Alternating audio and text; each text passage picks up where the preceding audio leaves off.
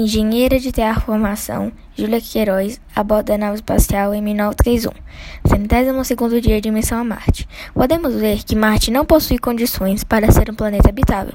A combinação entre as substâncias químicas do solo marciano e a forte radiação ultravioleta que bombardeia a atmosfera seria fatal para micro-organismos como as bactérias, ou seja, qualquer vida sugerida no passado seria eliminada pelas condições atuais de Marte.